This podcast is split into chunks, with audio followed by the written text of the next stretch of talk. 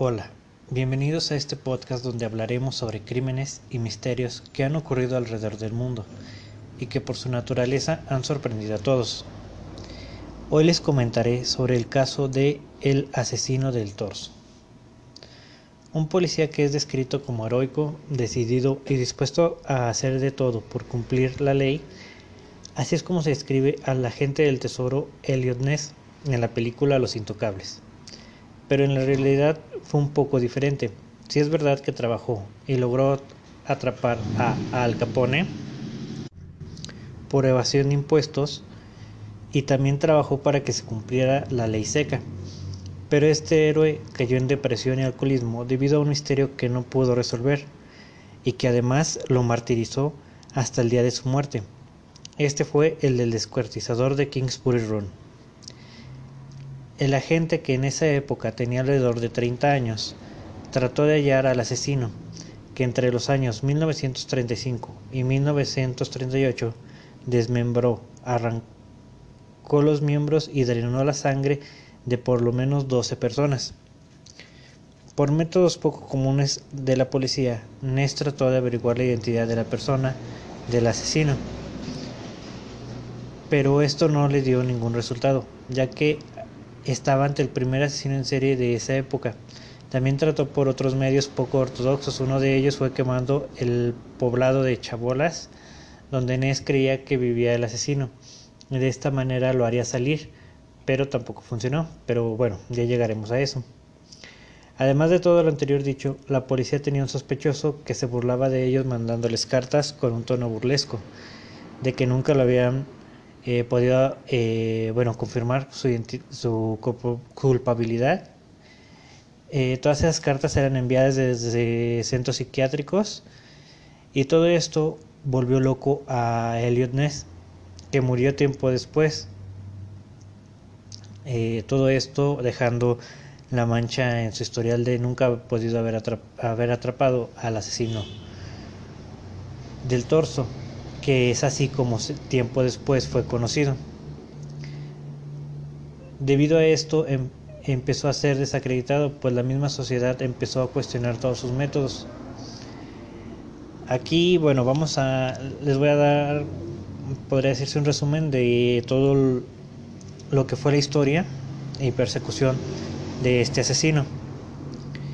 El torso comenzó a asesinar en el año 1934. Esto se sabe porque la policía descubrió el cuerpo de una mujer dividido en dos en la costa del lago Erie.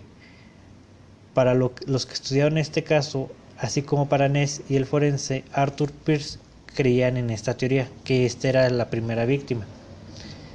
No se sabe cómo fue encontrada, pero se sabe que fue encontrada eh, la persona, la mujer en dos partes, una separada de la otra por lo menos por unos 50 kilómetros entre sí. De hecho, los brazos y la cabeza de la mujer nunca fueron encontrados. Algo que se encontraron los policías fue que el cadáver fue cubierto con cloruro de calcio que sirve como preservador. De esta forma se explicaba el estado del cadáver, aunque se cree que llevaba por lo menos tres o cuatro meses en ese lugar.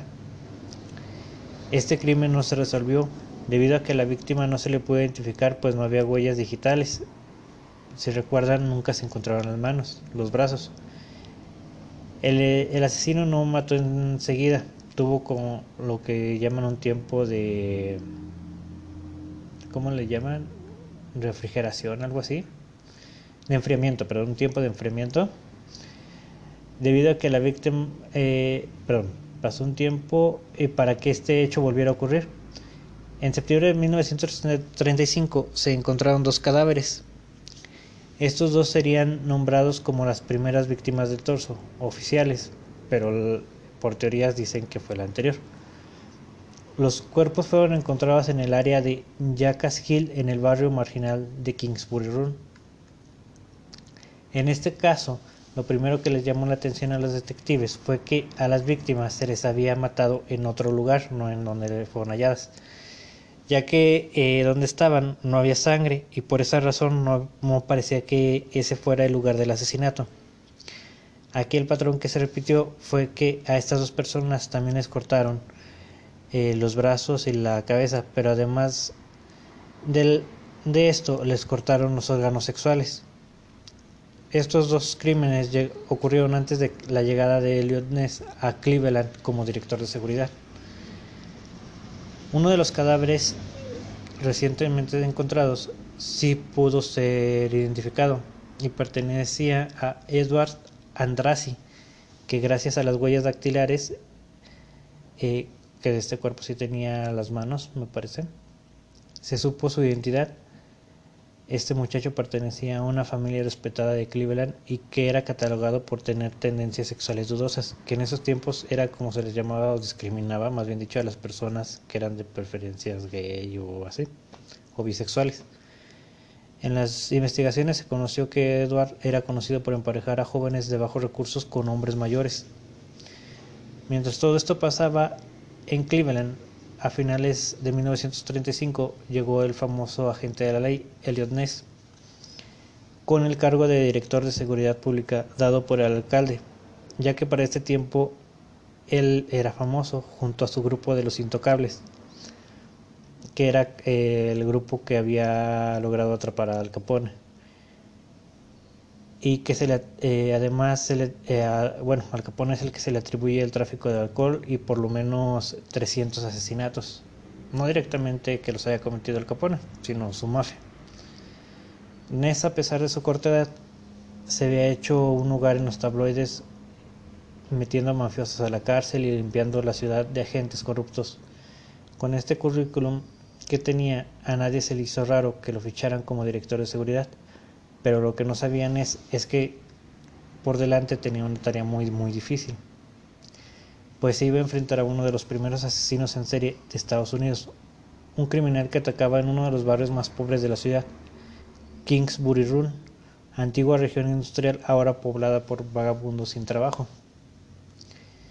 Al poco tiempo de haber llegado a la ciudad, fue encontrado el cadáver de una mujer que fue identificada como una prostituta con el nombre de Florence Polillo. El cuerpo había sido troceado como las anteriores víctimas del torso. Además, como en los otros casos, la cabeza no se encontró. Pero eh, bueno, este crimen no hizo que Ness comenzara a investigar los asesinatos. Fue hasta que unos niños encontraron unos pantalones enrollados en unos arbustos y la curiosidad de los mismos les hizo acercarse y observar lo que había dentro.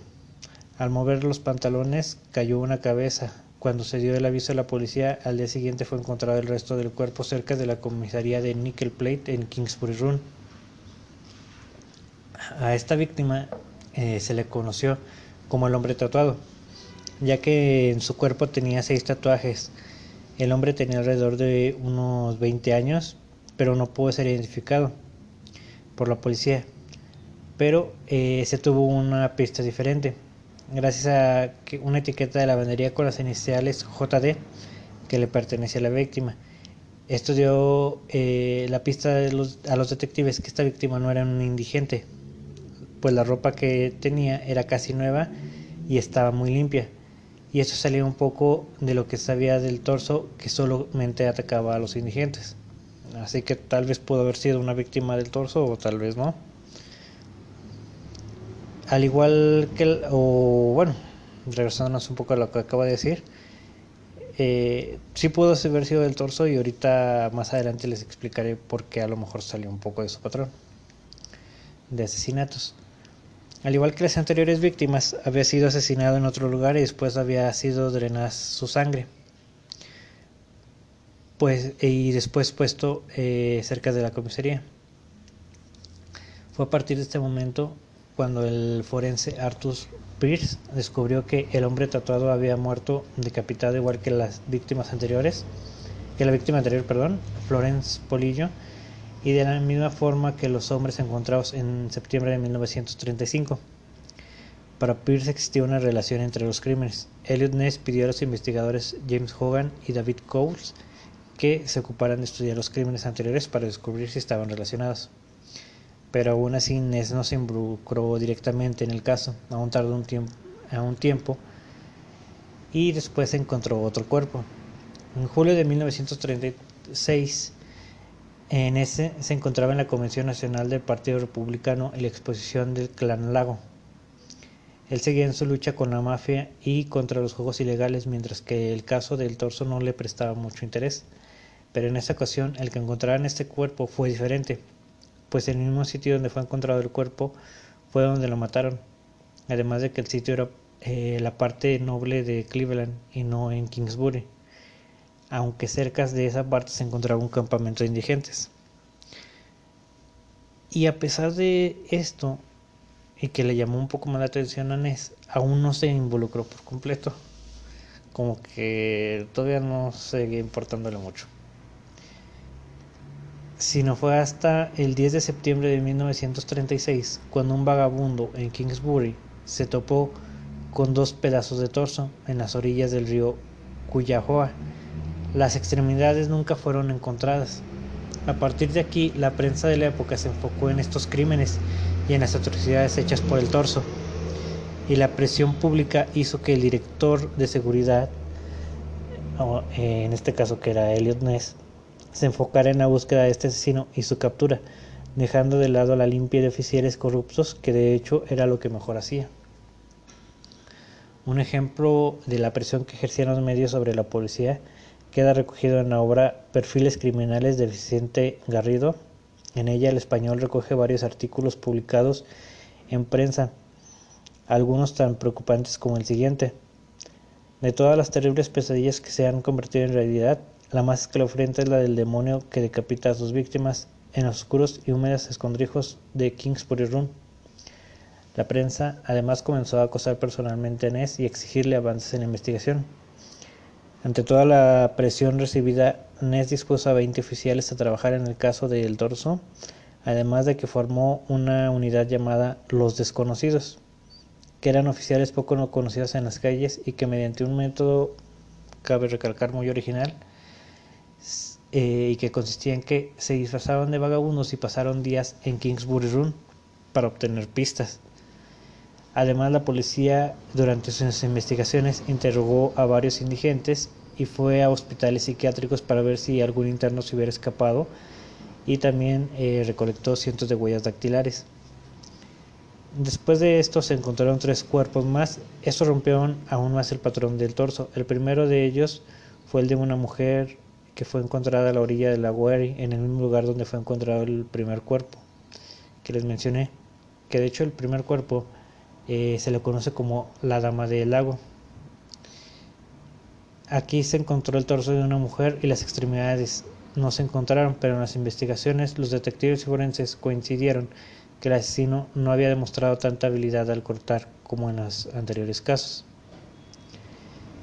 En el siguiente cuerpo encontrado fue dentro de un saco, ahí se halló un torso, pero aquí sí se encontró la cabeza.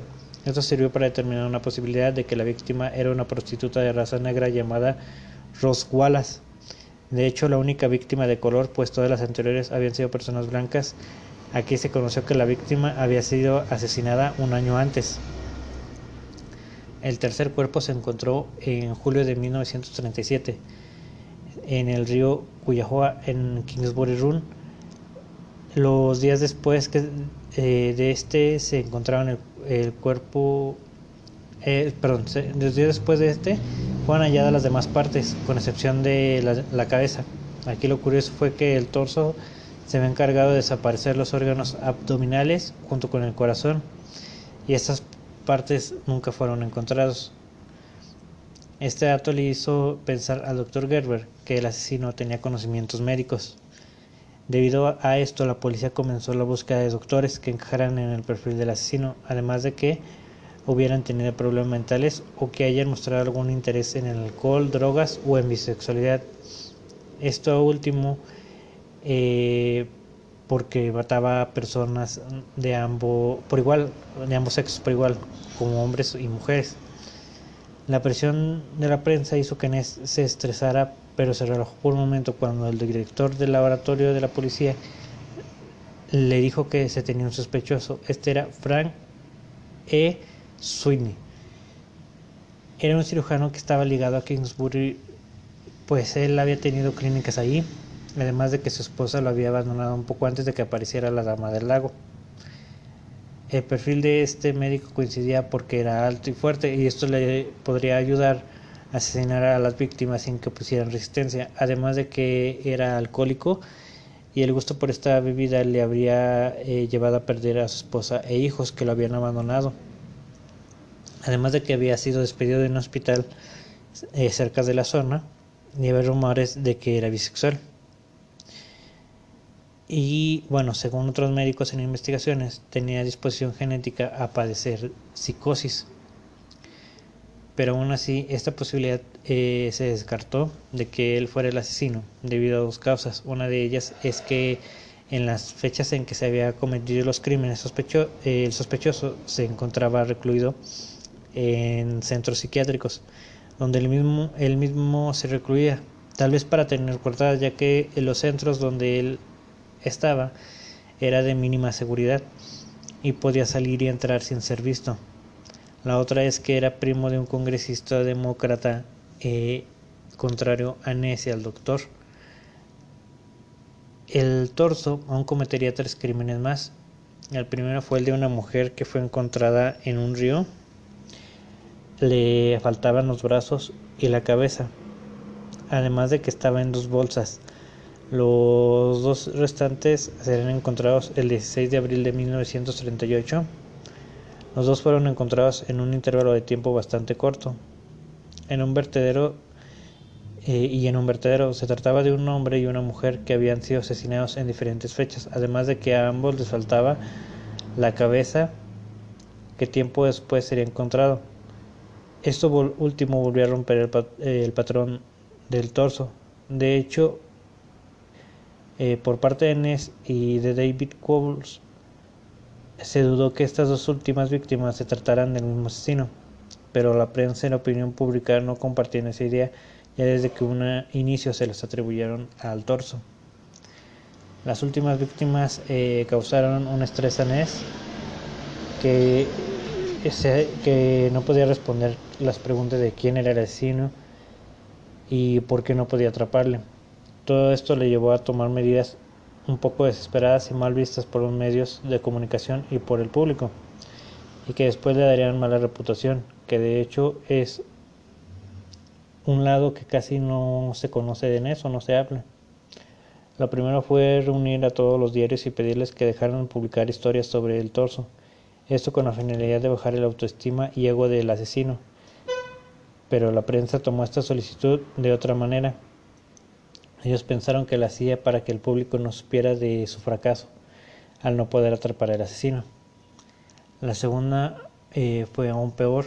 Se dirigió a Kingsbury y exigió a tomar las huellas de todos los indigentes que se encontraban ahí y después quemó el pueblo hasta los cimientos. Debido a esto, las críticas en masa nos hicieron esperar. Además de que se propuso a saber por el medio necesario quién era el culpable y alquiló una suite en el hotel Cleveland y después de raptar a su sospechoso principal y lo mantuvo eh, por varios días eh, a un interrogatorio, en un, interrogatorio y en donde el mismo sospechoso se burló de él en su cara, diciéndole que si no podía mostrar su culpabilidad lo dejara en paz y sin más remedio y sin una confesión lo tuvo que dejar ir. El sospechoso Después de esto, se recluyó en una institución mental eh, durante el resto de su vida y no contestó y, no contento con esto le enviaba cartas a Ness burlándose, eh, haciéndole la vida imposible. Elliot Ness con su nueva mala reputación ganada y burlas por parte del sospechoso, más el saber de que no pudo atrapar al asesino, cayó en el alcoholismo para después morir de un ataque al corazón. Este habría sido eh, este caso habría sido su sentencia de muerte. El torso no fue el primer asesino en serie de Estados Unidos ni del mundo. Ya en Gran Bretaña había estado Jack el Destripador que mató a cinco prostitutas. En México tuvimos al Chalequero que mató a 21 mujeres y en Estados Unidos tuvo a H.H. H. Holmes que cometió 27 asesinatos y 50 intentos de asesinato pero a Holmes no se le reconoce como asesino en serie porque en esa época no se conocía ese término, así que la policía no dirigió la investigación siguiendo esa línea. Sin embargo, con el torso podemos decir que es el primer asesino en serie oficialmente perseguido por la época. Se manejó una teoría de que pudieron haber sido varios asesinos y no solo uno, por las diferencias que había, tal vez que haya sido algún imitador, pero sin embargo, si regresamos al caso de, del que el sospechoso era alcohólico y este podía eh, y esto pudo haber sido una prueba por ejemplo en la segunda víctima eh, tenía golpes y no fue muy hábil en los cortes y esto era porque tal vez estaba bajo la influencia del alcohol. Eh, en la investigación dirigida por Ness, en mi parecer, y con todo lo que pude leer, fue buena para la época. Eh, no sé si tengan ustedes alguna otra opinión diferente. Si bien sus métodos no fueron los mejores, tuvo un buen sospechoso. Y después de que éste se internara de por vida, los crímenes pararon. Entonces tal vez sí tenía al culpable, pero en esas épocas y lo poco que se tenía de conocimiento sobre ciencias forenses y los tintes políticos que se manejó en el caso, como que el sospechoso era primo de un congresista, no podía acusarlo de manera directa sin las pruebas suficientes. Y bueno, eh, si quieren eh, ver algunas fotos del caso, pueden verlas en una página eh, que se llama criminalia.es Ahí también pueden encontrar sobre fichas criminales de varios asesinos. Si les gusta el tema, dense una vuelta por esa página. También toda esta información obtuve de la página abc.es, a la que le doy las gracias. Y bueno, este por el momento este sería esto sería todo. Y muchas les agradezco, muchas gracias por escuchar este episodio y nos vemos hasta la próxima.